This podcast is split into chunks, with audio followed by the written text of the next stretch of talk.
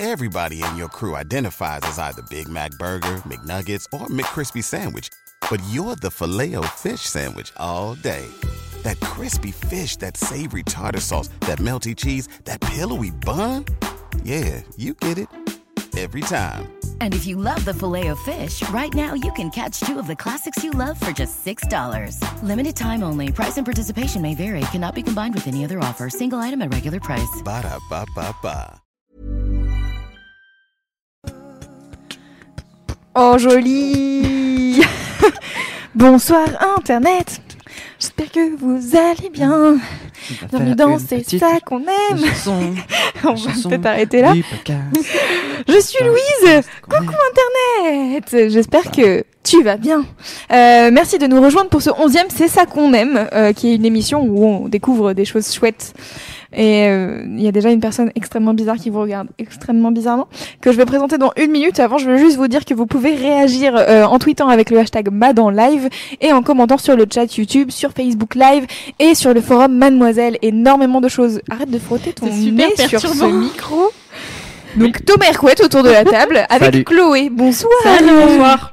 Donc Thomas euh, qui est euh, le papa de la nuit originale C'est vrai.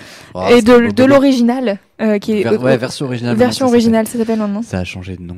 Et, Oh le mec, il change de nom comme les artistes un peu, tu sais, genre dès qu'ils deviennent un peu connus, non, je change de nom. euh, je change de nom en fait parce que les apostrophes ça passe très mal dans le référencement et du coup j'ai décidé de Ah, faire en sorte que euh, yeah. de supprimer l'apostrophe pour arriver à deux mots. Voilà. Très bien, écoute, On va je parler suis marketing pendant deux heures. marketing, sémantique et ponctuation. Et Chloé, tu es euh, notre ancienne rédactrice Devenir adulte. Oui, tout à fait. Tout à fait. Donc euh, Chloé a traité tous les trucs euh, de votre de, de, de votre vie de jeune adulte où vous êtes là vraiment je qu'est-ce que je fais de de ça? Genre trier ses papiers. Moi je, ça m'est arrivé récemment, je ne savais pas comment trier mes papiers. J'ai tapé sur mademoiselle trier ses documents administratifs et je suis tombée sur un article de Chloé. Donc vraiment la rubrique devenir adulte extrêmement utile. Euh, bienvenue euh, ce soir dans C'est ça qu'on aime à tous les deux. Je suis très heureuse de vous recevoir. Merci euh, d'être Merci venu. à toi, Louise. Et tu nous dis Thomas si on te fait chier. Hein, euh, Écoute, je partageais, je mettais juste le, le, le tweet à contribution de mes abonnés de façon à ce qu'ils puissent Oh. venir me voir me frotter au micro. Bon, très bien. Alors, je n'ai rien Puisque dit. c'est pour Sorry. ça, je crois, c'est ça qu'on va dire en fait tu vas pendant deux heures. Euh, C'est genre- je- alors oui, mais uniquement à partir de 22 heures pour des raisons uniquement légales. Et en fait, euh, c'est ça. Je crois qu'on était invités nous, dans ce podcast. Le but étant juste de se frotter à des choses. hein. Oui, c'est ça. Voilà. Regarde. En plus, Ça fait suis- pas du tout de bruit, moi, quand je frotte ma C'est joue. très ASMR, je trouve. parce que je suis pas rasé et du coup ça. Voilà, pardon. Ah, bah, j'ai mis un petit poil quelque part. J'espère que c'est un poil de cheveux. Oh. Bon, apparemment, vous êtes en forme? Ouais. Thomas, Thomas, est-ce que Ça va. Est-ce que t'es, est-ce que t'arrêtes d'être bizarre des fois ou Ok. pas du tout Ouais, carrément. Allez. Euh, De quoi vous allez parler ce soir? Des courgettes. Et Des courgettes. Ouais, des courgettes, vraiment. Ok, Il va des vraiment courgettes. parler des courgettes.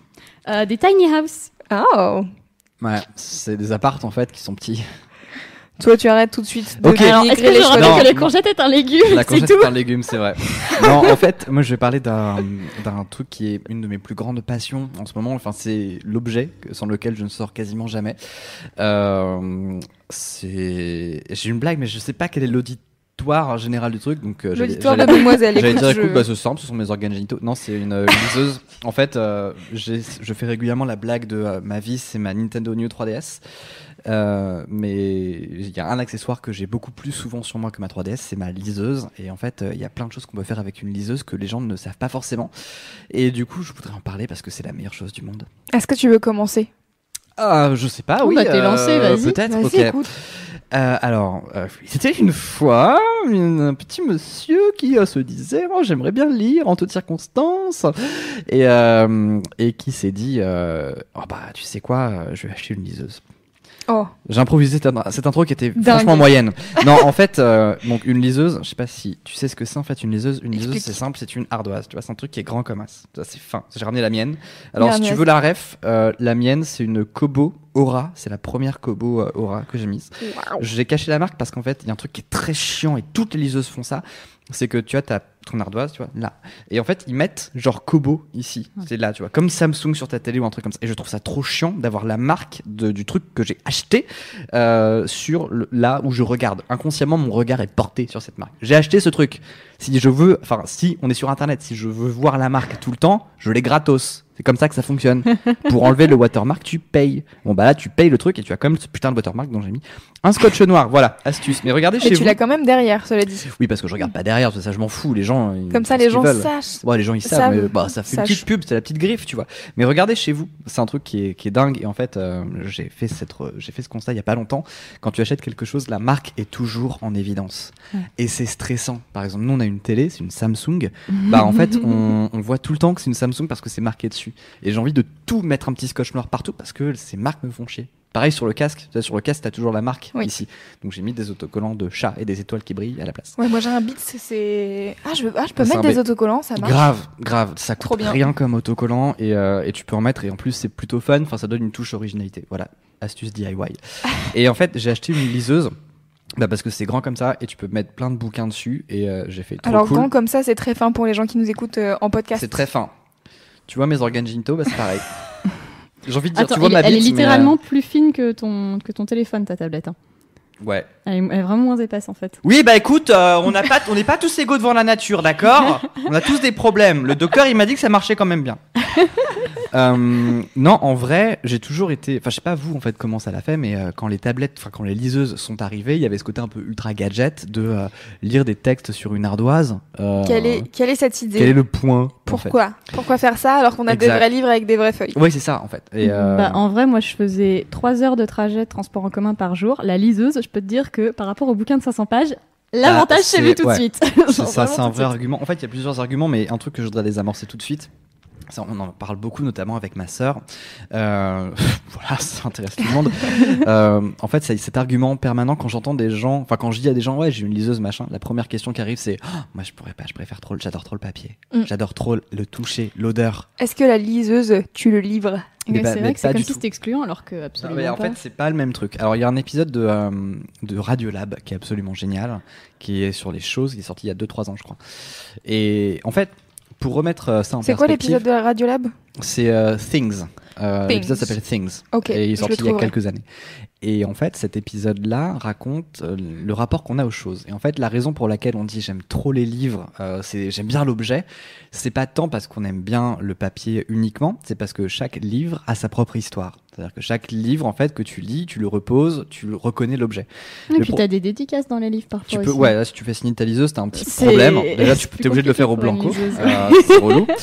Et en fait, euh, t'es pas, t'es pas dans le même rapport d'objet. C'est-à-dire que quand tu as une liseuse, tu n'es pas dans le même rapport aux choses que le livre. Mais ça marche aussi avec les jeux vidéo. Et les jeux vidéo dématérialisés, par exemple. Il y a beaucoup de gens qui disent, moi, je peux pas acheter un jeu vidéo dématérialisé. J'aime trop avoir la cartouche. Et bah, c'est le même sentiment. Ou j'aime pas télécharger des films. J'adore trop avoir des DVD. Ce que plus personne ne dit en 2017, d'ailleurs. Si, moi je dis ça. Paillotte.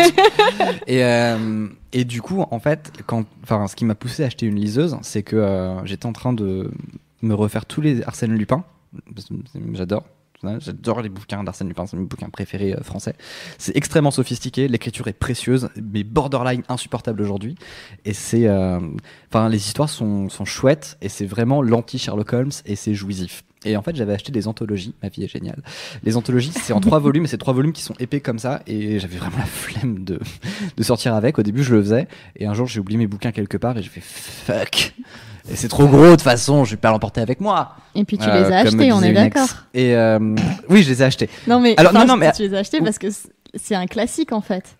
Euh, ouais, je me suis pas dit, ah, c'est un classique, faut trop que je les lise. C'est vraiment. non, c'est je- pas ça, c'est en fait sur les liseuses, il me semble que les classiques, donc les, les livres, de, les livres de libres de Ouais. droit, donc c'est-à-dire il faut que l'auteur ou sa descendance directe soit décédé depuis 40, 60, 40, 60 ans, 70 ans, 70 Absolument, ans. c'est ouais. 70. Je crois que ça dépend des volumes, mais je crois que enfin des Mm, mm. du type d'art, mais je crois que c'est 70 ans. Ça Et du coup, ça. donc en fait, les gratuits, enfin ils sont gratuits euh, sur la liseuse, euh, Bah sont des maths, donc il Eh n'y a, pas de- oui. il n'y a pas de frais d'impression. Exactement. C'est exactement le point. En fait, le truc, c'est que euh, je me suis rendu compte qu'il y avait beaucoup, beaucoup de livres qui étaient lisibles en dématérialisé. Et puis surtout, en fait, tu fais l'équation. Moi, j'ai grandi avec, euh, j'ai grandi avec la culture du dématérialisé. Ma première vraie console que j'ai eue quand j'étais ado après la Game Boy Color, c'est une console qui s'appelle une GP32, c'était la première console portable où tu pouvais jouer à des émulateurs et les jeux n'étaient pas matérialisés, n'étaient pas de cartouches. C'était la première console portable où tu, que tu, où tu téléchargeais des jeux sur un App Store, quoi. vraiment euh, comme un Google Play.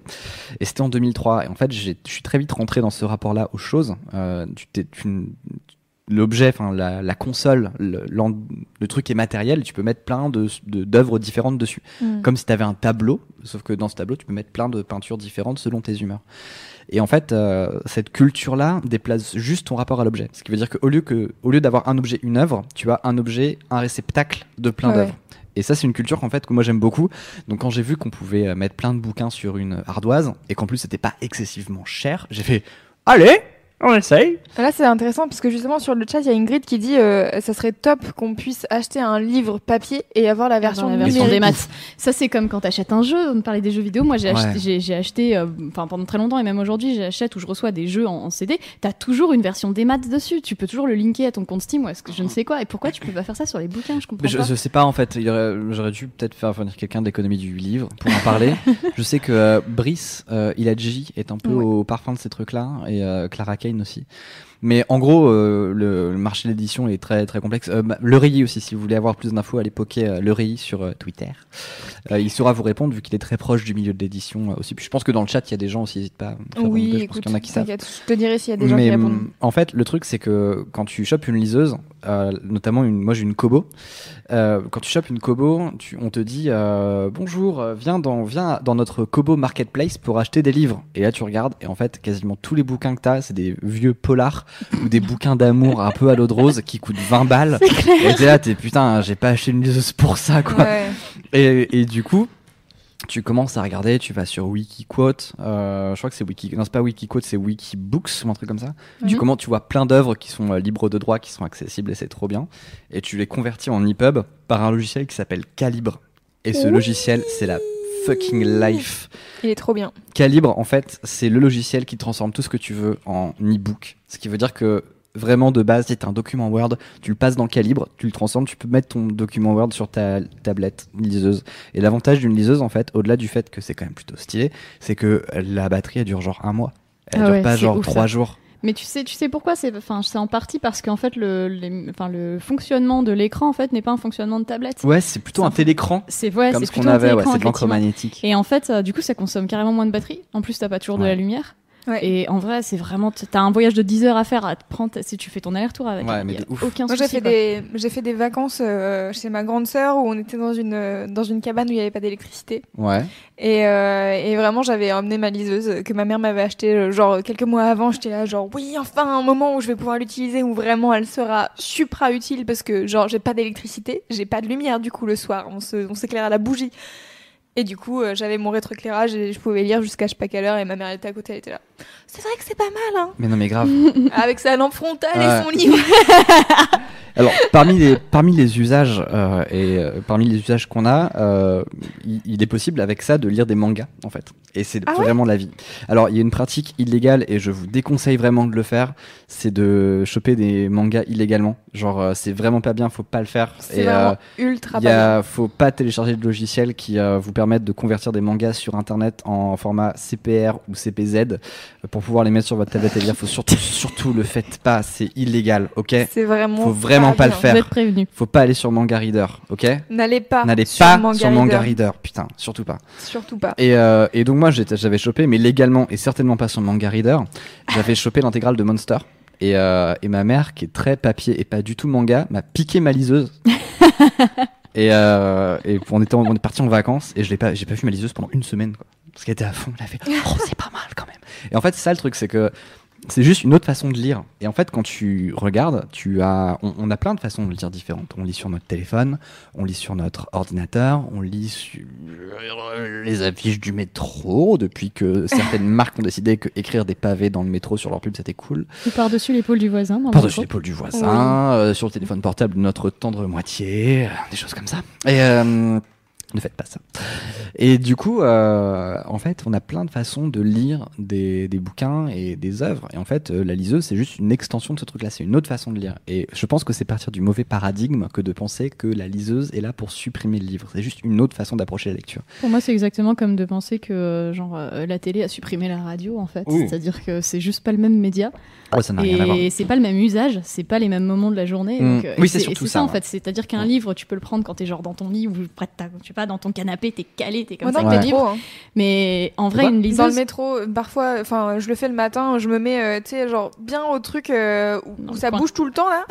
ah oui, d'accord. et, en fait, des fois, il n'y a pas de place pour se poser. Donc, je suis, euh, je, j'essaye de faire l'équilibre avec mes deux pieds et ma lecture, et je suis là, ah, ah, et je, m'accroche au plafond. Du coup, bah oui, normal. C'est très compliqué. Alors qu'avec une liseuse, c'est beaucoup plus pratique. en fait, c'est ça, c'est que la liseuse, c'est aussi un, une lecture de transport, en fait. C'est-à-dire, c'est une lecture de nomade, si tu veux. Oui quand as, par exemple, tu même, tu veux partir en vacances pendant un mois, en fait, bah, as le choix entre mm. emmener tes trois livres as tous les Harry Potter. Exactement. Vraiment, tu.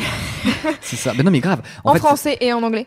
Mais c'est ça qui est impressionnant, c'est que moi là, sur ma liseuse, je dois avoir une centaine de bouquins. Et euh, en fait, je suis même pas à 10% de la capacité possible vu que j'ai mis une carte SD dedans de je sais pas combien de gigaoctets. Et en fait, tu peux avoir.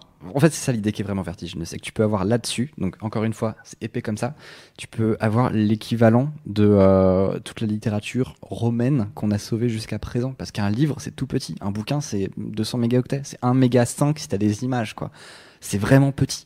Et, et, du coup, c'est juste. Bon, c'est nul à chier. 200, 200 kilos. 200, ouais, 200 kilos. Non, 200 kilos. 200, 200 mégas Ouais. ouais, non, non, non c'est 200 kilooctets, quoi. Enfin, c'est rien du tout, en vrai. Et euh, c'est fou. Et euh, sur le chat, il y a Jennifer qui demande si on peut mettre des BD, parce que comme tu parlais de manga, est-ce qu'on peut mettre des ah. BD À condition qu'elles existent en version dématérialisée. C'est ça, en fait, est-ce qu'ils les éditent en version numérique On peut mettre des images. Donc euh... Ouais, en fait, tu peux mettre des images. Enfin, ça lit des, des mangas, en fait, ils sont tu en format. Tu peux mettre des PDF. Cher Jennifer. PDF, ça, c'est Alors PDF, c'est dégueulasse. Hein, mais tu peux mettre des PDF, donc tu peux mettre de oui, mais tu peux mettre de l'image techniquement. Ouais, tu peux mettre de l'image. En fait, c'est juste que, en fait, le truc, c'est que c'est en noir et blanc. Donc, si ta BD est en noir et blanc, c'est bien. Si tu l'as chopé légalement, c'est mieux. Encore une fois, euh, on oublie tout ce qui est euh, manga zone, ok? Manga reader, on oublie. et, euh, et après, en fait, à partir du moment où tu es en format CBR ou CBZ, si ta liseuse est compatible, c'est cool. Moi, la mienne, j'ai pris une liseuse 6 pouces parce que j'ai une poche de manteau intérieur qui est un peu petite, mais tu as des liseuses qui vont jusqu'à 8 pouces et je pense que c'est confort en fait de lire une BD dessus. Mais genre moi, j'avais chopé de façon probablement très légale aussi le manga Nausicaa de Miyazaki en fait, le, manga est un peu plus grand qu'un manga traditionnel. Et sur un écran 6 pouces, euh, tu te retrouves à faire la tête de Leonardo DiCaprio dans Inception. En fait, genre, attends, qu'est-ce qu'il dit là? Et en plus, quand tu veux zoomer, c'est un peu relou parce qu'il y a un petit temps de latence. Donc, faut que, ta, faut, que ta liseuse soit adaptée. Si c'est une BD euh, genre manga, ouais, de ouf. Si c'est un comic, je pense que c'est ça passe limite, mais tu l'as en noir et blanc. Mm. Et si c'est une BD euh, de type BD belge, à mon avis, tu galères un peu plus. Mais, ouais. ouais. Mais après, par contre, pour le noir et blanc, il me semble qu'il. Alors, il y a des espèces de tablettes hybrides, donc c'est-à-dire c'est euh, de, de liseuses hybrides, c'est plus des tablettes que des liseuses, mais qui font de la couleur et qui, qui sont ah dédiées à la lecture. Ouais, mais par contre, en termes d'écran, je pense que s'ils peuvent faire de la couleur, c'est parce que c'est un écran de tablette. donc en fait, il faut savoir que les écrans de liseuses n'abîment pas les yeux, en fait. C'est-à-dire que hum, les écrans de tablette, de smartphone et d'ordinateur ont ce qu'on appelle une lumière bleue c'est le truc qui fait que t'as pas envie de dormir quand t'arrêtes de les de regarder. J'ai mmh. fait un article là-dessus. Euh, c'est-à-dire que tu voilà, en fait, ça dit à ton cerveau, il fait jour. C'est comme s'il disait à ton cerveau, il fait jour. Il est con le cerveau. Il est con. et du coup, euh, ça fait pas ça pour les écrans de liseuse. C'est pour ça que tu peux lire ça dans ton lit et pas avoir ni mal à la tête ni mal aux yeux en fait. Donc bah faut savoir que si jamais tu veux de la couleur, donc Jennifer pour ta pour les BD il va probablement falloir te tourner plus vers quelque chose qui soit tablette et bah, du coup ça restreint un peu le on va dire le l'usage dans le sens où tu vas avoir un inconfort en fait au bout d'un moment. Mm, mm. C'est ça. Il faut poser le pour et le contre. C'est exactement ça en fait. Ça qui est cool, c'est que euh, sur une liseuse en fait, tu peux lire ça un peu n'importe quand, même quand tu mets le rétroéclairage, ça te le met pas forcément en pleine gueule. Donc c'est super confortable. Et en fait, le, truc où, je voulais en venir aussi, c'est la raison pour laquelle euh, j'ai choisi ça parce que vraiment quand Louise m'a dit euh, viens parler d'un truc que t'aimes bien, j'ai fait OK, on va parler des jeux de fans Pokémon. et j'ai vraiment sur j'ai dit on exclut, niche. On exclut Docteur Who. Ouais. J'ai dit ça. Bah, du coup, j'avais plus d'idées. et, euh, et, en fait, le truc, c'est que j'ai découvert il y a pas longtemps que. Euh, alors, déjà, en fait, d'avoir Calibre, le logiciel Calibre, ça permet de mettre des fichiers EPUB sur le truc. Et le format EPUB, il y a plein, plein de trucs qui sont en format EPUB. En plus, avec une Kobo, mais vous avez l'équivalent sur Kindle et sur toutes les tablettes, il y a un truc comme ça. vous avez une option maintenant sur euh, Firefox vous pouvez, euh, je sais pas si vous avez vu sur Firefox, je crois que ça existe sur Chrome aussi. À côté de, sur la barre d'adresse, des fois vous avez une petite icône, c'est un, livre. L'icône c'est un, un, petit livre qui est dans la barre d'adresse et quand vous cliquez dessus, vous avez juste le texte de l'article. Quand la page est compatible, vous avez juste, et c'est hyper confortable à lire.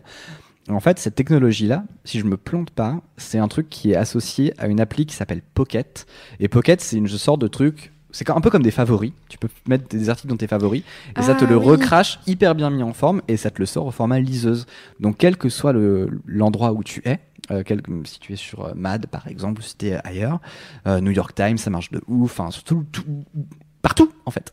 Tu peux sauvegarder l'article dans Pocket euh, et après synchroniser ta liseuse et du coup tu te retrouves avec tous les jours un petit journal que tu as constitué avec les articles que tu as eu dans la journée. Mais trop bien ça. Et ça c'est top. Donc déjà première fonction hyper top, Pocket, c'est de la balle et je sais plus comment ça s'appelle l'équivalent pour euh, les Kindle et les, euh, les Nook mais ça existe aussi. Et le deuxième truc c'est que en fait, en EPUB, donc vous avez tous les bouquins gratuits si vous cherchez dans tous les livres dont les auteurs sont morts, hein, parce que ce sont des, choses qui arrivent, hein, c'est la vie, euh, on meurt tous, euh, même toi, un jour. Mais je serai là pour toi et pour ta famille, ne t'inquiète pas.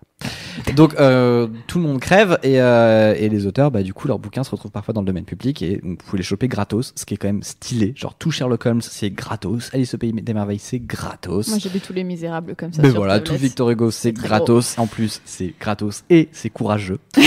Euh, j'avoue, je leur ferai pas. Ah, tu m'étonnes. Et il y, a y a de plus en plus de trucs qui, te, qui font des trucs au format EPUB. Genre moi, par exemple, je suis abonné au monde diplomatique et car je suis un bobo gauchiste. et, et en fait, le, le monde diplomatique, tous les mois, sort une édition au format EPUB. Ce qui veut dire qu'en fait, t'as pas besoin d'avoir le truc, puisque le monde diplomatique, c'est encore un journal papier qui fait 4 euh, mètres sur 5. Quand tu le déplies, et là, l'avoir sur EPUB, c'est trop bien. En plus, t'as accès aux archives, donc c'est nickel, quoi.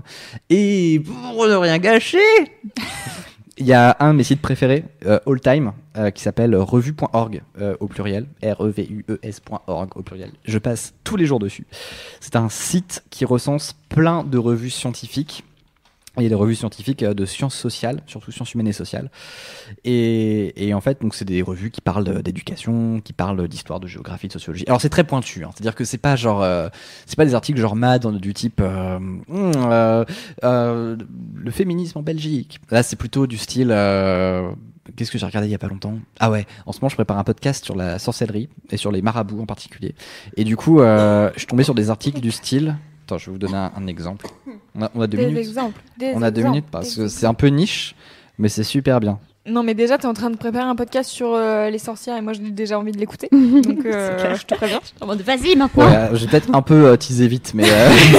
Alors, dans trois mois. Dans, dans trois ans, ouais. dans trois ans. On a déjà les replays de la nuit originale. Oui, j'avoue. Putain, je suis surprise. Alors là, par exemple, la... alors attends, je mets le sommaire parce que j'arrive pas à voir ce que j'ai mis comme article. donc, c'est toute une revue en fait. Tu as, as, plein de revues universitaires que tu peux télécharger gratuitement et c'est trop bien. Et là, par exemple.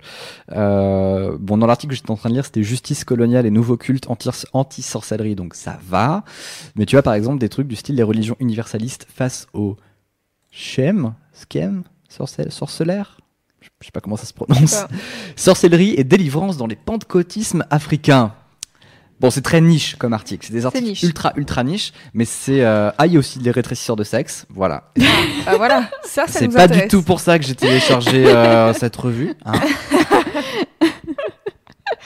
Bref, non, en fait, c'est, euh, une source de savoir qui est inestimable parce que tu as des milliers de revues qui sont dispo gratuitement alors que c'est des recherches universitaires très pointues qui coûtent une blinde et, qui, en général, faut payer hyper cher pour avoir accès à ça.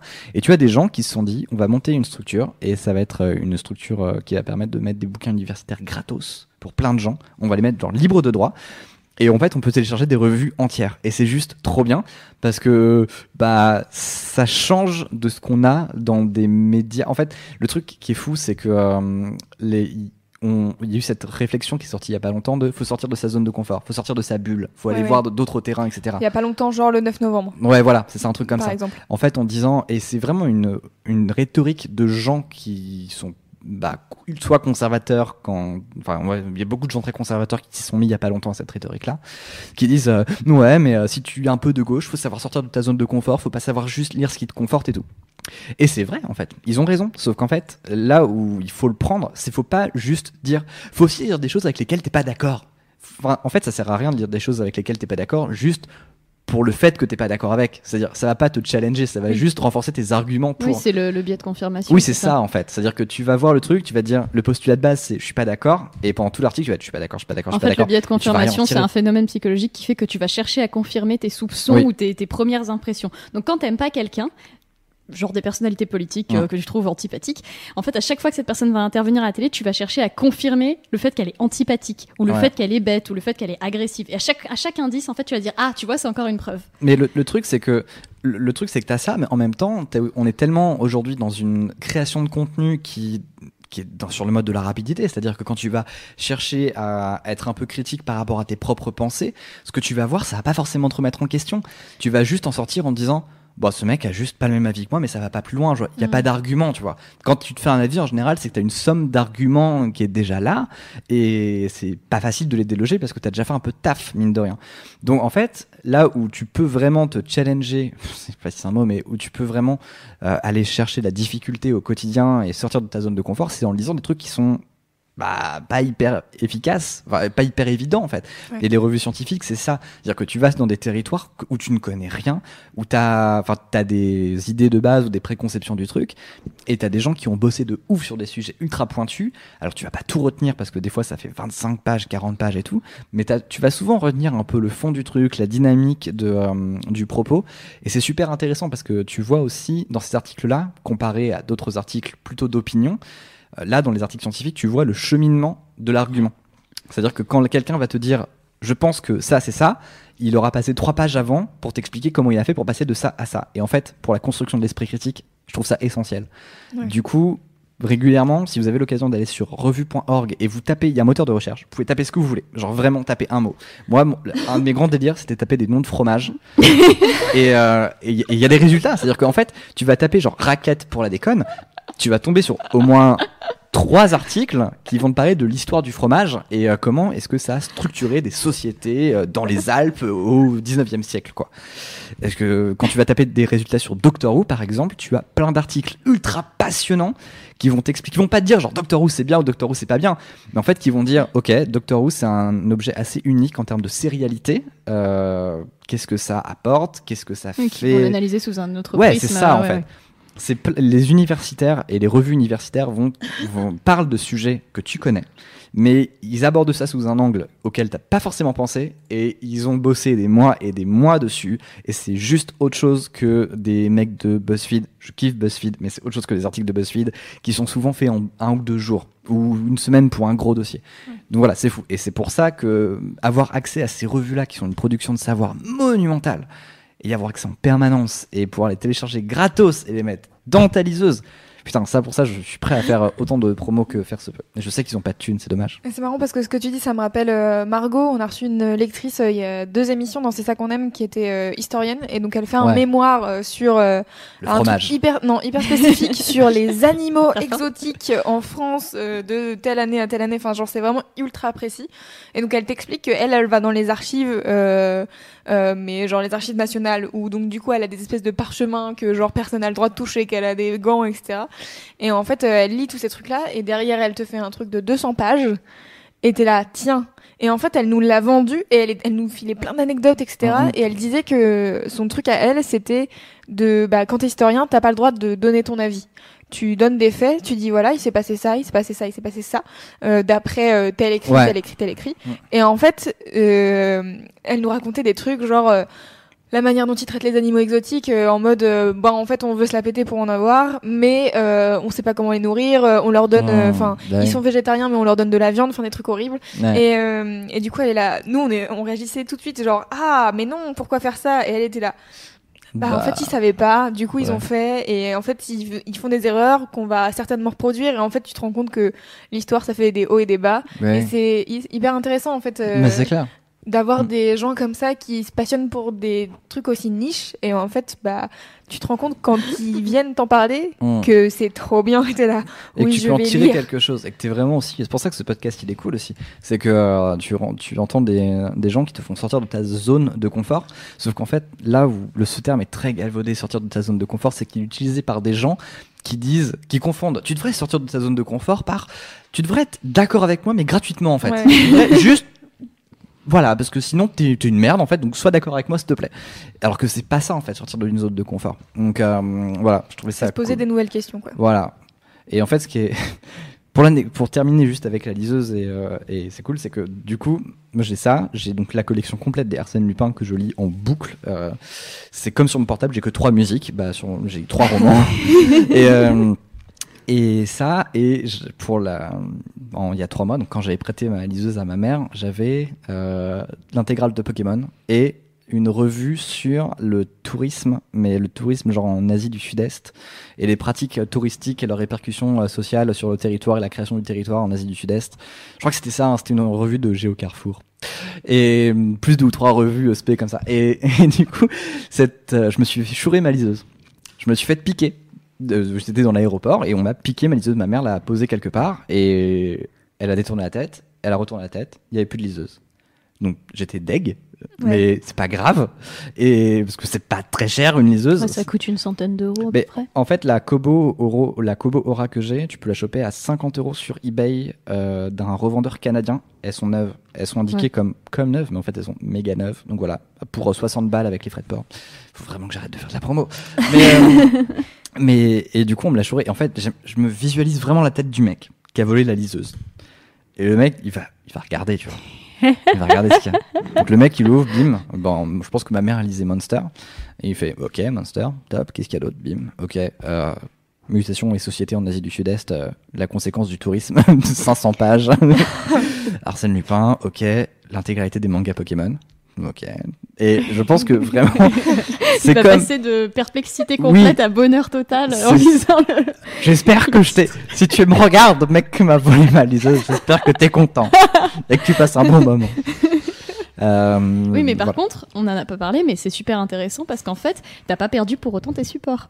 Parce que normalement, si tu bah les as de façon légale, euh, en fait, tu as un. Pas sur Manga Reader t'as un compte qui est affilié à ton sur Kobo en tout cas t'as un compte affilié et donc tu peux les retélécharger en fait tu peux les tu peux les récupérer de ton logiciel ouais ah oui, moi je fais pas ça.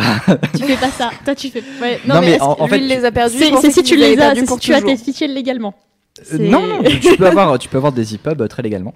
Sauf qu'en fait, ouais, tu parles, tu parles du store en fait. Comme, En fait, c'est pas un euh, store, c'est t'as une espèce de, enfin t'as un cloud. T'as une espèce de, non non, t'as ouais, t'as une espèce de, de cloud en fait qui est ah, lié à ton compte où en fait il répertorie, bah, c'est ton historique d'achat en fait. C'est-à-dire que même les ah, livres gratuits, la Fnac est capable de dire, parce que c'est la Fnac, hein, euh, Kobo, la Fnac est capable de dire en fait, ah je sais que t'as acheté ça, t'as acheté ça, et en fait tu peux les retélécharger du coup T'as aussi, euh, je crois que t'as un logiciel Kobo où tu as ta bibliothèque en fait et tu peux la synchroniser. Ouais, mais ouais, ça c'est quand tu passes par le Kobo, enfin par le logiciel maison. si tu, bah, si tu les fais les PDF, enfin si tu fais par euh, EPUB, ouais, par calibre. Euh, faut, faut les garder en Quand tu passes par calibre, tu les mets sur ton disque dur, mais vraiment ça, ça frange genre 50 mégaoctets quoi, max.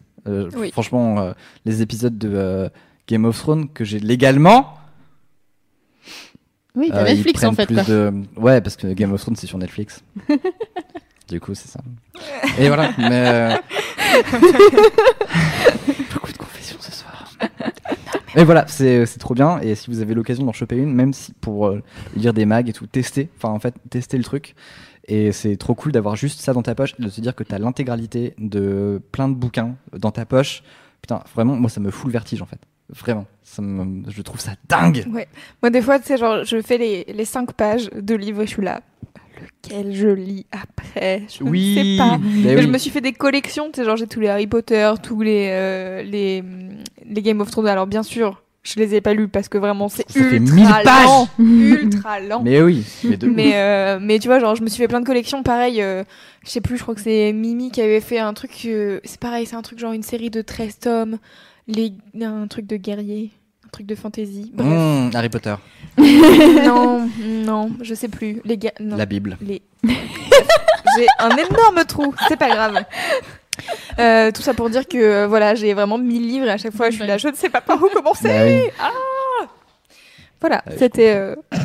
Euh, c'était ma conclusion, désolée. Bah non. Euh, on va faire une pause musicale et on se retrouve. Après, on attaque Chloé. On se retrouve après avec le sujet de Chloé. Oui. Euh, qui va parler de tiny house. C'est quoi cette petite maison Le tiny house, ça veut dire euh, maison minuscule en anglais. Ah, trop bien. Les je peux faire, une, je peux faire une dédicace avant. Fais une dédicace. Et demain, il y a demain soir à partir de 19h Euh, avec les copains de Data Gueule, en fait, pour leur crowdfunding, on fait un gros live. Oui, je vais mettre, tiens, bah, je vais mettre le lien. C'est à 19h. Ça, ça commence à 19h30. 19h30. Vraiment, on m'a dit 19h parce qu'en fait, j'ai croisé Julien Guts, le mec qui fait la voix. Ouais. Parce que j'ai un dossier avec lui. Et, oh. et il m'a fait, ouais, je voudrais faire un truc pour le crowdfunding, mais je sais pas quoi. J'ai fait, t'as qu'à faire une mini originale. Il a fait, vas-y, je fais ça. Et du coup, il a invité des copains. Il y aura François Rollin, des François Descraques, plein de François. Oh, plein de François. Ah, ah, on a invité tous les François de l'Internet. Il y a Usul, il sera au téléphone.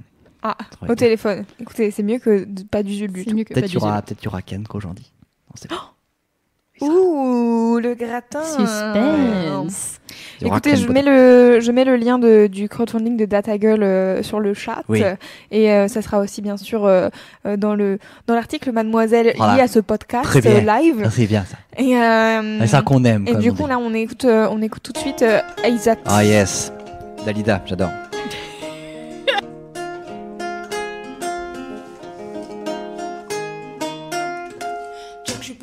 Je suis petite, c'est pas de chance. Ma vie c'est dimanche, vu que j'ai pas d'expérience. Mes diplômes en poche, enchaîne, mais y a pas d'embauche. Je trouve pas l'encoche, pourtant je ne suis pas si moche. Quand la terre tourne et semble oublier, tous les gens honnêtes sur le déco. Oh, oh. Bah venez méchants, nous on va danser. Au moins entre nous c'est beau.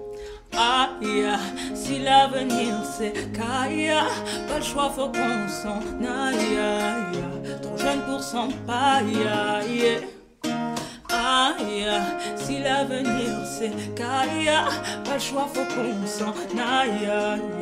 Trop jeune pour s'en paille. Viens, on quitte là. Viens, on quitte là. Viens, on quitte là. On quitte là. Viens, on quitte là. Viens, on quitte là. Viens, on quitte Un peu comme Fababy, mon placard n'a pas d'habit. Spice Girl wannabe avec un prince d'Arabie. Mais non, y a pas que l'oseille, les rêves c'est concret. Je me dis que la vie est belle, même si c'est pas vrai. Quand la terre tourne et semble oublier, tous les gens mettent sur le déco. Pas venez méchants, nous on va danser. Au moins entre nous c'est ex Ah, si l'avenir c'est Kaya, pas le choix, faut qu'on s'en aille. Trop jeune pour s'en paille. Si l'avenir c'est Kaya, pas le choix, faut qu'on s'en aille. Trop jeune pour s'en paille. Viens, on quitte là. Viens, on quitte là. Viens, on quitte là. Viens, on quitte là. Viens, on quitte là.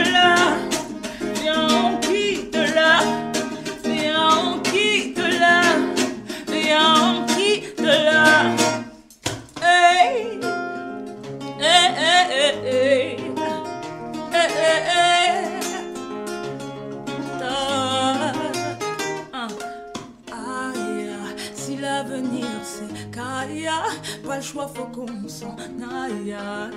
Trop jeune pour s'en paille. Aïe, si l'avenir c'est Kaya, pas le choix, faut qu'on s'en aille. Trop jeune pour s'en paille. Viens, on quitte là. Viens, on quitte là. Viens, on quitte là. Viens, on quitte là. Viens, on quitte là. Vem, venha.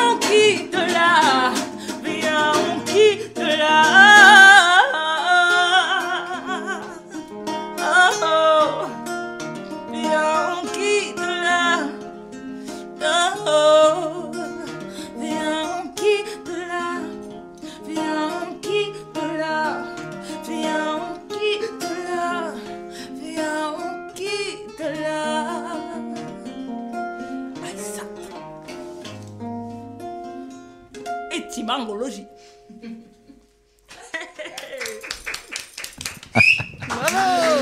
Matt Pokora sur mademoiselle.com. Matt Pokora qu'on adore, Matt Pokora qu'on aime, Matt Pokora qui sera avec nous même, demain euh, à partir de midi en direct sur Radio Mad. Évidemment, rien que pour vous. Dont, dont tu as un peu la même coupe de cheveux d'ailleurs. Ouais, c'est vrai. Oh, le Petit blond décoloré là. Je rêve de lui la nuit. C'était donc- fois- Alors attends, ouais. tu me laisses parler. Euh,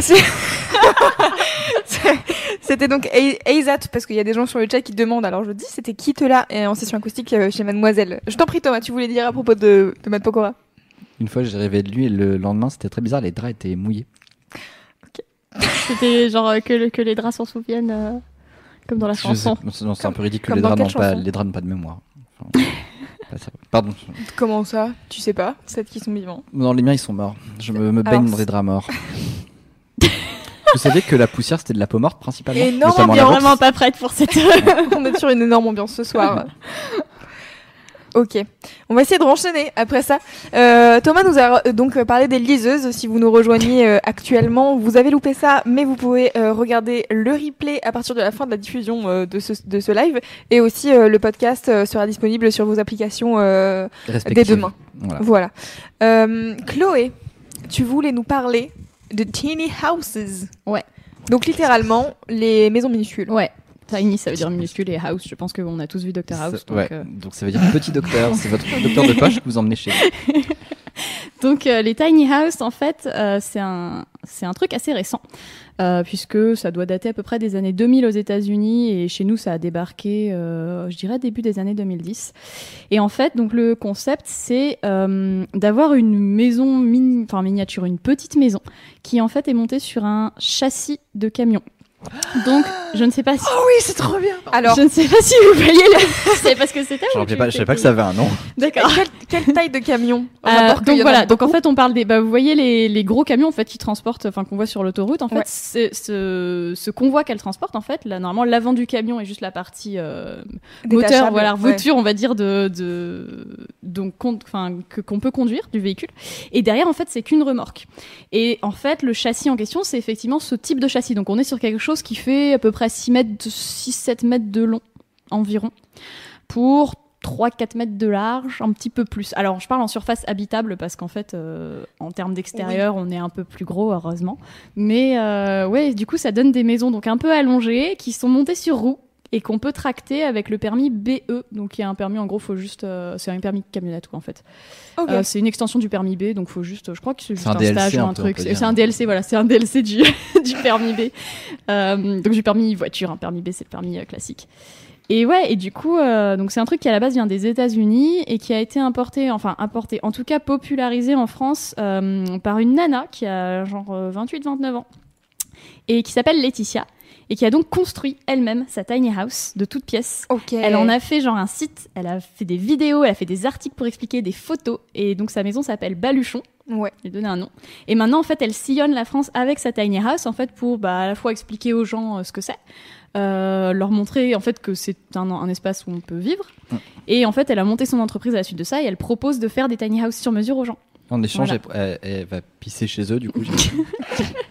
non mais alors en fait, ouais, les tiny houses, c'est pas comme des, si vous voulez, c'est pas comme des camping-cars, c'est-à-dire que ce sont des maisons qui sont autonomes ou quasiment autonomes. Euh, alors ça veut dire quoi autonome Donc autonome, voilà, c'est-à-dire qui, qui en fait n'ont pas besoin d'être reliés au, comment à l'électricité ou à l'eau en fait. Euh, qui, alors, bon, du coup, euh, si vous voulez euh, avoir internet, faut quand même songer à ou avoir une clé 3G ou à se relier. mais 4G, ouais. Free font des petites voilà, clés 4G. des clés, mais sinon, en fait, l'électricité est souvent fournie par des panneaux solaires, c'est-à-dire que c'est des maisons qui sont conçues donc pour être autonomes parce que ça participe à une philosophie de vie, en fait, un mode de vie qui veut être nomade certes, mais d'abord autonome, ah, d'abord autosuffisant, en fait. Donc, le but, c'est le but, c'est de d'avoir besoin de très peu d'apport extérieur, euh, sinon aucun, aucun apport. Donc les, ben, en général, il y a des panneaux solaires ou qui se déploient, qui se posent à côté de la maison et, euh, qui prennent bah, le soleil dans la journée et qui servent à alimenter euh, l'électricité de la maison, donc lumière, chauffage. Donc ça ne marche pas en Bretagne. en vrai, ça marche partout. Ouais, ou alors c'est sur les toits, sur la toiture en fait directement posé, et comme ça, ça prend le soleil, il n'y a pas besoin de les déployer. Et pour la flotte en général, il y a donc euh, effectivement il y a une petite, il y a une bonbonne d'eau et, surtout il y a en fait une espèce d'épurateur, de recycleur d'eau. Euh, alors, je vais être claire, ça marche pour les audites grises et non pas pour les audites noires. Très bien. nous la différence. Voilà, donc pour faire simple, voilà, en gros, c'est un peu l'idée, c'est-à-dire qu'en fait, ça ne peut pas éliminer des détritus qui sont dans l'eau ou des produits trop chimiques ou des choses comme ça. Ça va uniquement recycler l'eau, euh, l'eau sale, donc l'eau de ta vaisselle, quoi, en fait. Ouais. Euh, c'est pour ça que ces tiny houses ont systématiquement des toilettes sèches. Ah. Voilà, donc là on, on rentre dans un truc très très écolo en fait, euh, sachant que ouais, les tiny house c'est hérité hein, d'un mouvement, d'une mouvance écolo. Mm. Euh, les toilettes sèches, pour celles et ceux qui ne savent pas, en fait c'est euh, des toilettes dans lesquelles il n'y a pas, donc ils sont pas reliés à, la, à tout à l'égout ou à une, euh, à une fosse. En fait il n'y a pas d'eau, c'est juste euh, une, forme, une forme de toilette et en dessous il y a une espèce de seau dans lequel en fait on va juste, enfin on va juste mettre de la sûre. Donc c'est un peu l'équivalent des litières euh, Des petits pour chats. C'est-à-dire qu'en fait, on recouvre avec de la sûre parce que ça absorbe les odeurs et que c'est naturel. Et après, on va jeter ça dans un, dans un compost euh, spécifique. Et donc, il n'y a pas besoin de recycler l'eau des toilettes, qui sont donc des eaux noires. Mmh. Très donc bien. pas possible. Voilà. J'imagine que noir dans ce cadre-là, c'est une image parce que. Oui. Ou alors faut aller consulter. Si jamais c'est de l'eau vraiment noire, il faut aller consulter. Ouais. Tout à fait. Ne traînez pas. Et du coup, c'est marrant, il y a Pseudo sur le chat qui demande si tu vis dans une tiny house. Alors, je ne vis pas dans une tiny house parce que j'habite à Paris et que. et Pour se que- garer, c'est super chiant déjà. Donc voilà, déjà, je, je, je, je pense que je pourrais pas vivre à Paris avec une tiny house. Euh, non, par contre, c'est un, moi, c'est un projet que j'aime. Peut-être, ouais, peut-être un jour je mettrai en œuvre parce que c'est un, c'est quelque chose qui me plaît beaucoup. Et en fait, c'est, je dirais pas, c'est pour ob- obliger les gens à vivre sobrement, mais le fait d'avoir un petit espace t'oblige à le- bien le penser, à pas le surcharger et en fait à te contenter de l'essentiel. Et mine de rien, euh, moi j'ai fait pas mal de déménagements dans Paris, dans des appartes euh, tous euh, petits.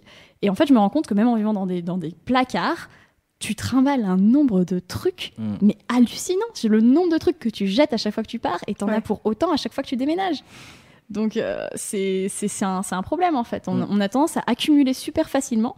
Tu sais, c'est les câbles, tes anciens téléphones avec les câbles de rechargement qui marchent Oui. plus. euh, entière Ah, de ça et je sais pas quoi en foutre. Je bah sais normalement pas ça se met. En fait, ça ne se recycle pas. Ça se pour la met fête euh, des dans mères. des.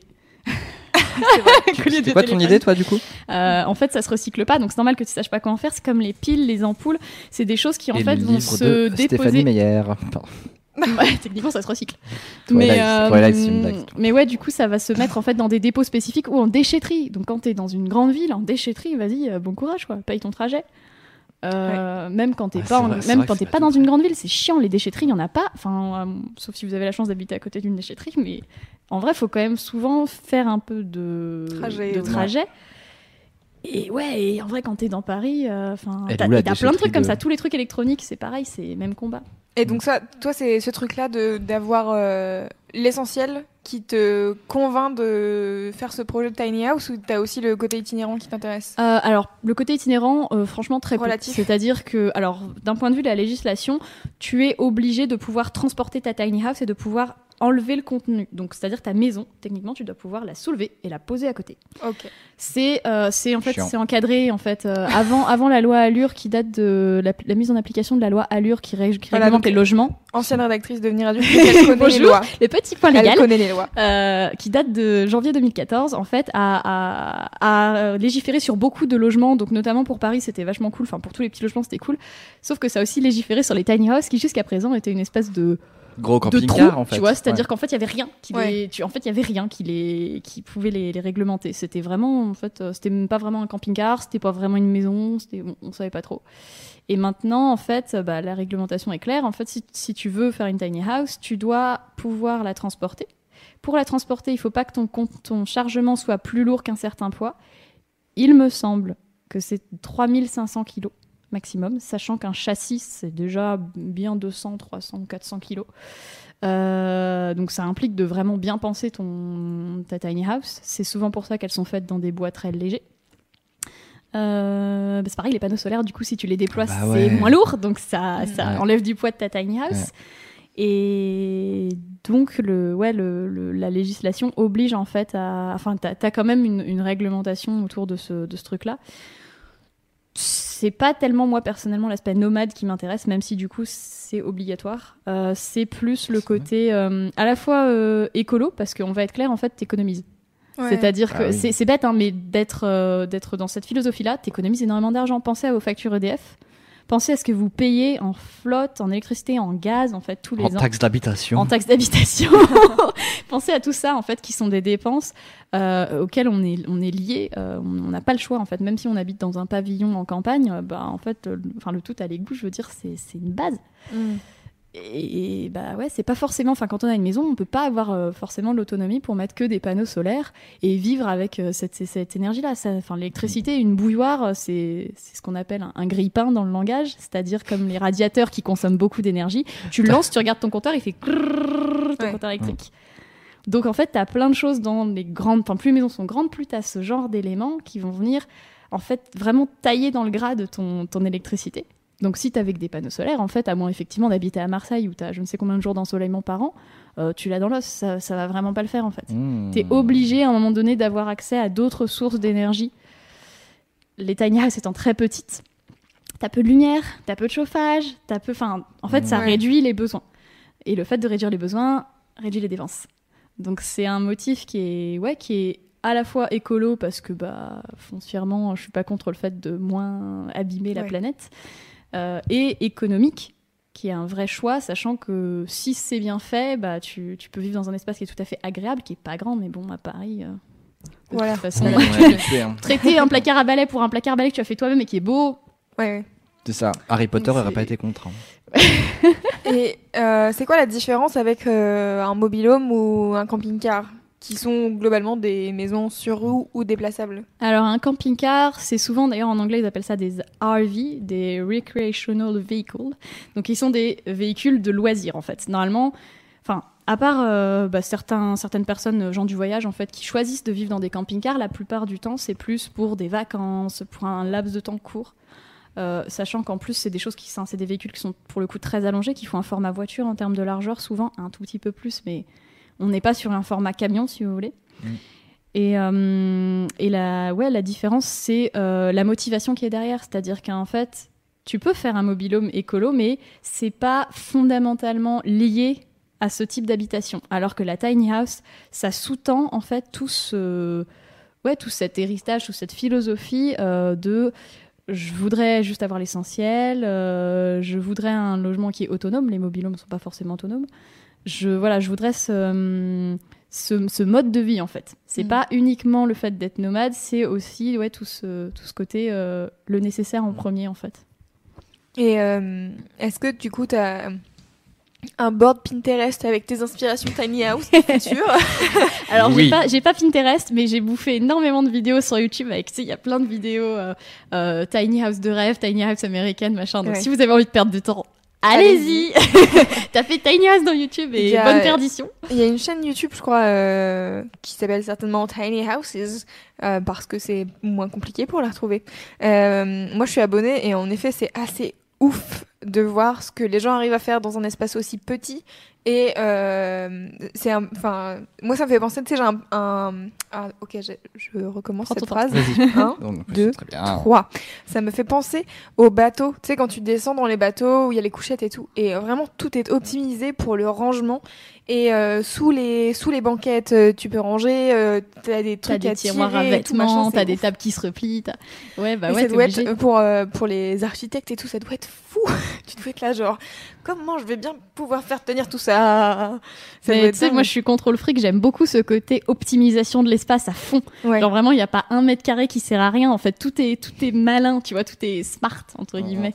C'est non mais ça c'est aussi un autre truc, c'est que bah encore une fois les appartements dans les grandes villes euh, qui sont un peu anciennes, les, vieux appartements, euh, je pense notamment aux appartements parisiens parce que c'est l'exemple que je connais, mais euh, on a souvent dans ces appartements quand on arrive, vous savez ce grand couloir d'entrée? Qui gaspille énormément d'espace et dans lequel on ne peut rien faire à part mettre un meuble, un putain de meuble à chaussures ou un porte-manteau.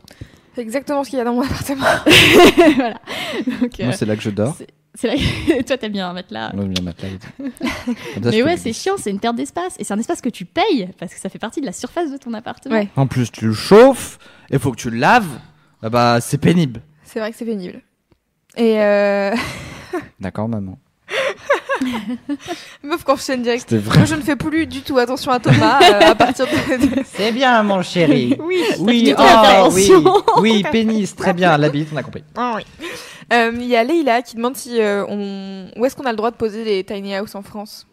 Alors encore une fois, donc jusqu'à peu, la législation était très floue. Maintenant, c'est il y a un vrai un vrai truc. Normalement, tu as le droit ou sur une propriété privée, évidemment, sur un terrain qui t'appartient ou qui appartient à quelqu'un que tu connais et vous faites ça à l'amiable. consentement.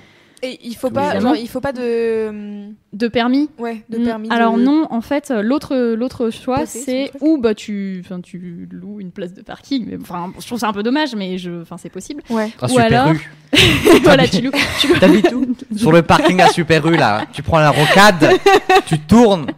C'est après la au station de carrefour. service. Ouais, voilà, je suis au milieu.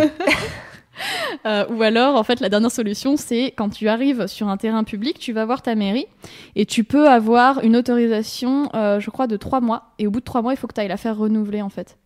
Mais du coup, tu peux rester sur un terrain public à condition d'avoir l'autorisation de la municipalité. Pendant trois mois? Pendant trois ça mois. Oh, ça va, c'est pile le temps de faire un palais. je laisse le temps de. Qui a, qui a cette blague? Bah, moi, je l'ai. Moi, je l'ai. Ça va.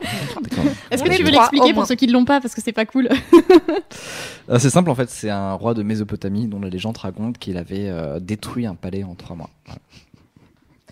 Il s'appelait Georges le mec. Et euh, il avait cassé, en fait, la légende, qu'il avait des petits cailloux, mais des cailloux qu'il lançait très très fort. Et ça a cassé toutes les fondations. Et c'est comme ça qu'il a fait. Et c'est un secret. Alors je vous peut-être avec la bonne voix. C'est un secret que nous avons découvert il y a 100 000 ans. Et c'est ouf comment il arrive à improviser là-dessus. hein. Bisous Patrick. C'est ouf. oui, nous sommes contents, les gens qui écoutent. Ils sont pas, sont pas restés pour rien. On, on a perdu le fil. Où on était Ouais. on Je ne sais plus. On se garer sur le carrefour. C'est ça. Non, trois mois, Ouais. du coup on peut rester Ouais, donc t'as le droit, voilà, t'as le droit de te garer euh, juste donc trois mois. Alors du coup, ça peut être Trois plus mois. si la municipalité est, d'accord. Tellement de perturbant. Tellement de rêves. Ok. Et euh, est-ce que toi, tu sais, euh, idéalement, dans combien de temps t'aimerais avoir ta tiny house et où est-ce que tu la mettrais? Demain. non, alors en vrai, j'aime. En fait, moi, je suis pas du tout manuel, donc ça va être super paradoxal ce que je vais dire, mais j'aimerais beaucoup la construire. C'est-à-dire que pour moi, il y a un truc qui est fondamental dans la tiny house, c'est c'est un habitat que tu dois être capable d'entretenir, mais aussi de comprendre, donc de savoir réparer. Et pour savoir réparer, il y a rien de mieux que d'avoir construit. De faire. Forcément, si c'est toi qui fais, tu sais comment ça, comment les choses marchent. Et euh, alors c'est pas c'est pas une philosophie qui est partagée par tout le monde. Il y a plein de gens qui se font construire leur tiny house parce qu'ils n'ont pas ni le temps ni les moyens financiers euh, de d'investir dans le matériel, dans tout ça. Enfin c'est alors c'est plus cher de la faire construire que de la construire soi-même forcément parce que Of tu payes la course. main d'œuvre, mais ils n'ont pas forcément les moyens euh, non plus de, de la compréhension, on va dire, ou les gens pour les aider. hein. C'est c'est aussi une question de capacité. Euh, donc ouais, moi je, je me verrais bien la construire moi-même et du coup bah ça prend du temps. Et puis il faudrait un terrain pour la construire dont je pourrais Ah ouais, ensuite bah oui. l'extraire parce que j'ai le jardin de mes parents mais le problème c'est que ça passera pas euh, ça passera pas à la surface du portique. Comment tu la portes Comment tu la mets sur la remorque? Il faut une grue. en fait à la base euh, tu alors tu as un système de en fait qui permet d'attacher ou de ressort. détacher si tu veux la la tiny house mais techniquement tu la construis directement dessus en fait. Tu te fais Ah. pas chier à la Ah ouais. Voilà, Ouais, tu la construis dessus en fait. C'est-à-dire tu, tu fais juste, il faut juste qu'il y ait une base qui soit détachable, donc qui soit pensée pour être détachable. Mais une fois que tu as fait ta, ta fondation, en fait, c'est parti. C'est Ok. Voilà. Il faut qu'elle f- elle a un poids maximum du ouais, coup. je crois que c'est 5 kilos. 3500, euh, je crois que c'est 3500 kilos. Remorque, euh, enfin euh, remorque châssis inclus. Je crois que c'est 3500. Mm. Donc Ah. ça te fait. Alors ça c'est d'après, je, je tire cette information du Ah site ouais. Baluchon, euh, donc euh, que sur lequel j'ai passé beaucoup de temps. Ouais. Mais euh, il me semble que la, la créatrice explique très clairement que tu as à peu près euh, 2800 euh, kilos de marge par rapport au châssis. Donc, ce qui inclut tout. Ce qui inclut tout. Sauf, sauf toi, évidemment, parce que tu conduis, donc t'es pas dans le bâtiment. Mais, euh, mais ça inclut aussi les fringues. Enfin, je veux dire, si t'as du matériel, de la vaisselle, Oh. des livres, tout ça, ça pèse en fait. Ça, ça pèse quand tu vois comment tu trimbales une valise de livres. Mais faites Bah une oui. valise de livres, essayez de la Eh, trimballer. Déjà l'intégrale de Game of Thrones, il te reste 5 Mettez grammes. tous les livres, tous les livres de la liseuse de, Thomas dans une valise, essayez de la transporter. Après, tu prends l'annuaire, euh, Un dictionnaire. tu mets le, là, le, le porte-tasse de Tata Jacqueline que t'as offert à. Noël, là, en marbre. Là, ça pèse. En marbre. T'imagines Ah bah j'ai construit une tiny house euh, et euh, ton plan de travail c'est du marbre. C'est du Mon, marbre. écoute, voilà. mon, mon C'est les étagère est en fonte. je me suis dit que c'était bien pour la résistance. Mais oui, du coup en fait ça veut dire qu'il faut penser à waouh à ce que tu vas mettre dedans après quoi. En fait, il faut, il faut déjà anticiper un peu sur le poids que vont, que vont prendre tes affaires. Alors, à la rigueur, j'ai envie de dire, c'est pas très compliqué. Tu fais, entre guillemets, comme dans Déco, tu prends une grande partie de tes affaires, tu vas les faire peser, tu les ramènes. Mais Tu il faut, régime. tu peux faire une estimation, Tu en fait. Tu peux faire une estimation. Après, Ouais. on, est, on est sur, euh, j'imagine, quelques centaines de kilos. hein. Le- la majeure partie, Ouais. c'est la structure, les Après, meubles. Mm. petite astuce, je sais que les bouquins, c'est souvent le, ce qu'il y a de plus lourd dans une maison. Enfin, en tout Ouais. cas, dans un déménagement, c'est toujours les bouquins qui sont un peu plus lourds. Donc, petite astuce, vous pouvez, pour réduire le poids des livres, couper une page sur deux. et ça réduit le poids des livres de moitié. Voilà, petite astuce. Ou acheter une liseuse. Ou acheter une liseuse. Ouais. Si vous voulez tricher. Éventuellement. Donc ouais, c'est euh, super intéressant et euh, alors mine de rien, c'est pas que des hippies entre guillemets qui, qui pensent comme ça, parce que même si tu as euh, tu vas avoir une, partie de cette population qui va le faire pour l'aspect nomade et tu vas avoir une partie des gens qui ont une tiny house pour vraiment l'autosuffisance. Et en fait ils vont pousser ça jusqu'à euh, bah, en fait ils vont acheter une propriété un terrain. Mais ça Oui. coûte pas cher un terrain sans maison. Enfin ça coûte Ouais. moins cher en fonction évidemment de la zone géographique mais ça coûte pas très cher. Ils vont poser leur tiny house sur le terrain Et après, ils font et leur après, jardin, ils font leur potager, leur compost, donc tout- toutes ces choses qui sont fixes euh, et qui nécessitent d'avoir un emplacement euh, fixe. Et puis, enfin, si tu veux une adresse postale, c'est quand même mieux. Oui, Euh, c'est marrant parce que sur le, sur le chat, il y a, y a qui demande mais en, en termes de boîte aux lettres et d'adresse, comment on fait? Bah, en fait, c'est comme les péniches. Enfin, je veux dire, t'as plein de gens. Alors, c'est t'as plusieurs façons. T'as où tu as, tu, tu loues, enfin, tu proposes une boîte postale, ou alors euh, effectivement, tu te mets sur un terrain et tu fous ta boîte aux lettres à cet endroit-là. Mais Ouais. Mais ouais, c'est il y a des gens qui font les potagers, les... donc après qui, qui s'embarquent dans l'aspect euh, Agroalimentaire. euh, ah ouais, agroalimentaire de, de la tiny Industriel house, un petit peu. euh, euh, Et après, créer leur AMAP. C'est ça. Et après créer leur AMAP. c'est Ouais, c'est trop cool. Enfin, moi, je sais que je suis abonnée du coup à la chaîne. euh, J'ai retrouvé la chaîne YouTube. Ça s'appelle Living Big in a Tiny House. Et du coup, ils présentent des gens qui habitent dans des tiny house. Mais la dernière fois, je regardais aussi, euh, il y avait une vidéo d'une meuf qui vit dans 8 mètres carrés à Tokyo. Et elle ne peut pas euh, étendre ses bras. ah oui, je l'ai vu. Et du coup, elle est comme ça dans sa, dans sa maison. et du coup, elle explique comment c'est foutu, etc. Et c'est assez ouf. Et en effet, c'est. Je sais pas, c'est entre la fascination et le minimalisme. Et, Bah, et d'un autre tous côté, c'est là. CTU. Hein. Alors, tous, je sais pas. Une poignée d'irréductibles résiste encore et Exactement. toujours. Mais c'est vrai que la CTU, euh, c'est globalement. euh, Ouais, c'était ouais, 8 mètres carrés. hein. Ouais. À Caen, à la CTU de l'Ébizet, hein, bâtiment C. Tu vois, ce- tu vois de quoi je parle? À Rennes, Eh bah, à Villejean. oui, oui, bah Kennedy. À Kennedy, Exactement. eh bah, c'était pas grand. T'as intérêt, fallait pas être Alors trop gros. après, sur les tiny house, on est quand même sur une plus grande surface euh, habitable en fait.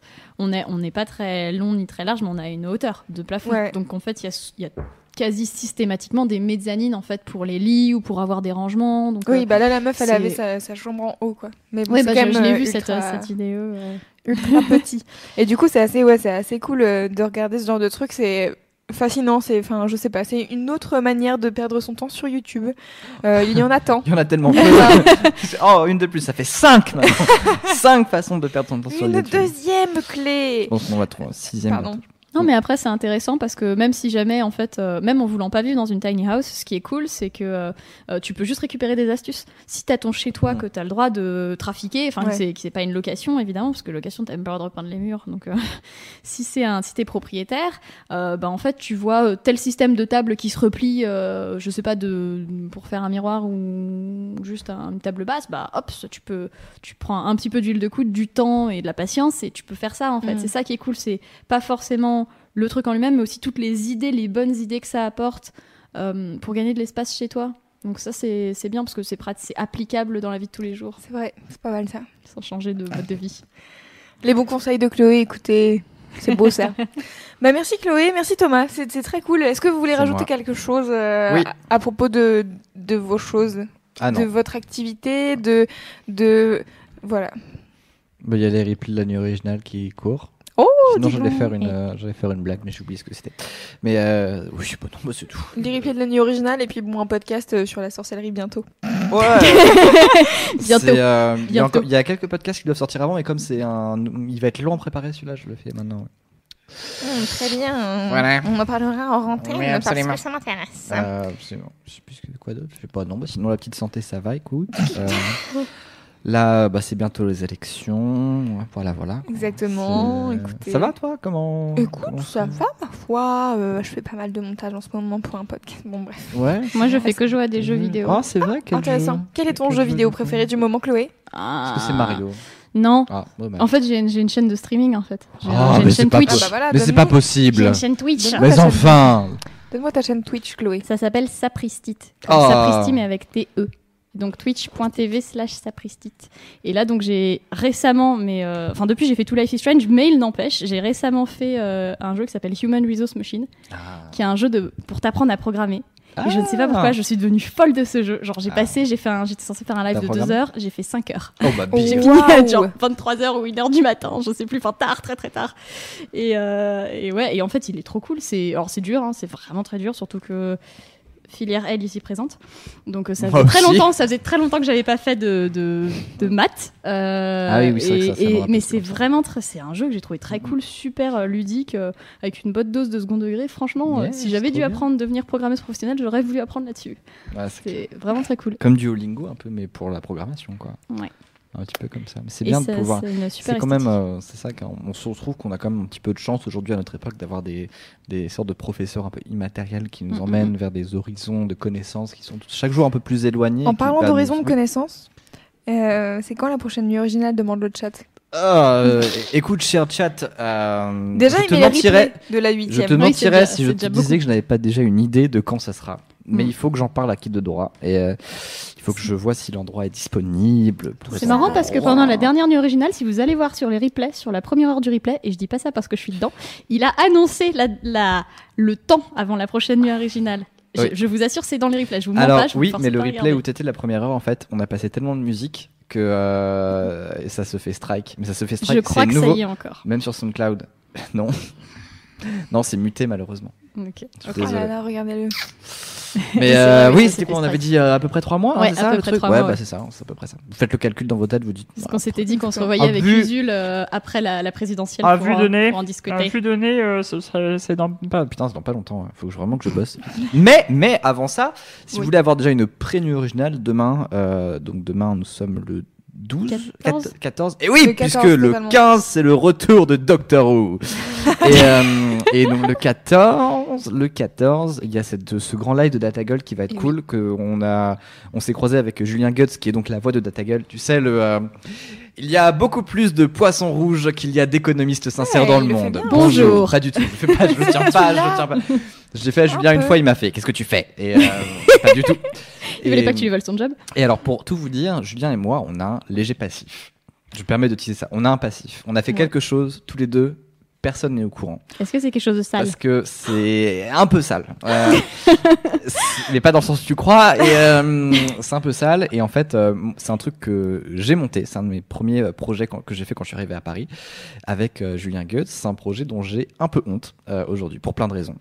Et je fais la promesse ici, et je la relayerai, que si jamais ils arrivent au bout de leur crowdfunding, je le relaye non seulement publiquement, mais je le republierai sur ma chaîne YouTube. voilà. Je crois que j'ai pas le droit de le faire en plus, mais Ok, voilà. Ouais, Écoute, très bien. Si vous voulez entendre YOLO. le mec de ta gueule dans un contexte. Donc je, donc je rappelle que Datagull est en, en crowdfunding, financement participatif en ce moment jusqu'à la semaine prochaine. Le mercredi, Mercredi. Doctor Who sera déjà sorti. Docteur Who sera sorti. Ah oui, c'est pour préparer un documentaire sur la démocratie. Donc c'est particulièrement d'actualité. Étrangement. Euh, Est-ce que ça nous surprend de Datagull Je ne crois pas. Pas du tout. Mais ils avaient déjà fait ça pour la COP, pour le, pour ça s'appelait 2 degrés avant la fin du monde, c'était super bien. Et donc là ils refont, ils remettent le couvert pour un ouais. truc euh, dans le même genre et N'hésitez pas à participer. On en a parlé sur Mademoiselle. Voilà Chloé, on a parlé sur Mademoiselle. Bon, merci à tous les deux d'être venus ce soir. C'était très chouette. Je Ça suis fait très plaisir. heureuse. Et Thomas est toujours une personne bizarre. Ne vous inquiétez pas si, vous ne le connaissez pas encore, ça va venir. Vous allez vous habituer. Euh, un grand merci à vous qui nous avez suivis. Et j'en profite pour rappeler que c'est ça qu'on aime euh, euh, est ouvert aux participations depuis euh, peu. Euh, C'est-à-dire que vous, euh, lectrices ou lecteurs, vous pouvez envoyer euh, un mail à moi-même. Euh, je remettrai le, le lien de l'article de Mademoiselle euh, dans euh, l'article de ce podcast où il y aura tous les liens de toutes les choses dont on a parlé et de toutes les sessions qu'on a écoutées. Euh, et comme ça, vous pouvez m'envoyer, euh, me dire de quoi vous êtes passionné et venir en parler dans C'est ça qu'on aime. Euh, arrête de faire ça avec ton micro, Thomas. Euh, en parler dans C'est ça qu'on aime. Euh, J'aime bien. afin de. Arrête. Voilà. Elle lui a coupé le Elle avait carrément coupé. Moi qui m'étais lavé la barbe exprès ce matin. Voilà. Euh, du coup, euh, tous les liens, toutes les sessions acoustiques seront dispo sur euh, l'article dédié à ce live slash podcast sur Mademoiselle et le podcast sera donc disponible dès demain sur SoundCloud et sur toutes vos applications de podcast de qualité, hein, digne de ce nom. D'ailleurs, je vous conseille de vous abonner au podcast Mademoiselle. Vous cherchez Mademoiselle en audio sur votre appli et vous devriez nous trouver. Sauf si l'appli en question c'est Runkeeper. Bah si. Bah non. Bah si. Bah non. Sur Runkeeper Ouais. Mais non Mais si. On peut écouter des podcasts sur Runkeeper Ouais. Mais c'est fou, fou, hein. Oh là là Et euh, sur euh, 2048 aussi. Mais non Est-ce que sur 750 grammes on peut Ouais. Ah Incroyable Est-ce que ce monde dans lequel nous vivons n'est pas complètement dingue Moi, je trouve que quand même, on vit dans un monde qui, malgré les océans de souffrance, de tristesse que nous recevons au quotidien, est quand même un monde qui, dans des coins qui sont sous-estimés, qui ne sont pas pensés, nous offre quand même un quantité de beauté, de surprise, d'émotion, de, De tendresse. merveille. Et Bordel, c'est de ça qu'on a besoin. C'est Exactement. ça. Et on a aussi aime. besoin. on a aussi besoin d'une émission la semaine prochaine sur la sexualité de nos parents. avec Marine Baousson. Oh bordel, le Et malaise. ça, Et ses parents. ça va. J'ai hâte. J'ai hâte. Euh, Et euh, on fera un nouveau C'est ça qu'on aime euh, le, le 20, Ah hein, puisque euh, c'est tous les jeudis à 21h. Et sur ce, je vous laisse avec le morceau Behold de Nazca. Merci encore. Alors, Merci petit fun fact sur cette euh, chanson, c'est Ah, une reprise d'un morceau russe qui date de 1906, composé par euh, Peter Ivanovich Stanislav. Pourquoi est-ce que je te laisse Et- parler Pourquoi est-ce que je pense qu'il va dire un truc vraiment genre euh, Random. Non, non. Euh, merci encore à tous les deux d'être venus. C'était très cool de vous avoir. C'était trop bien, merci beaucoup.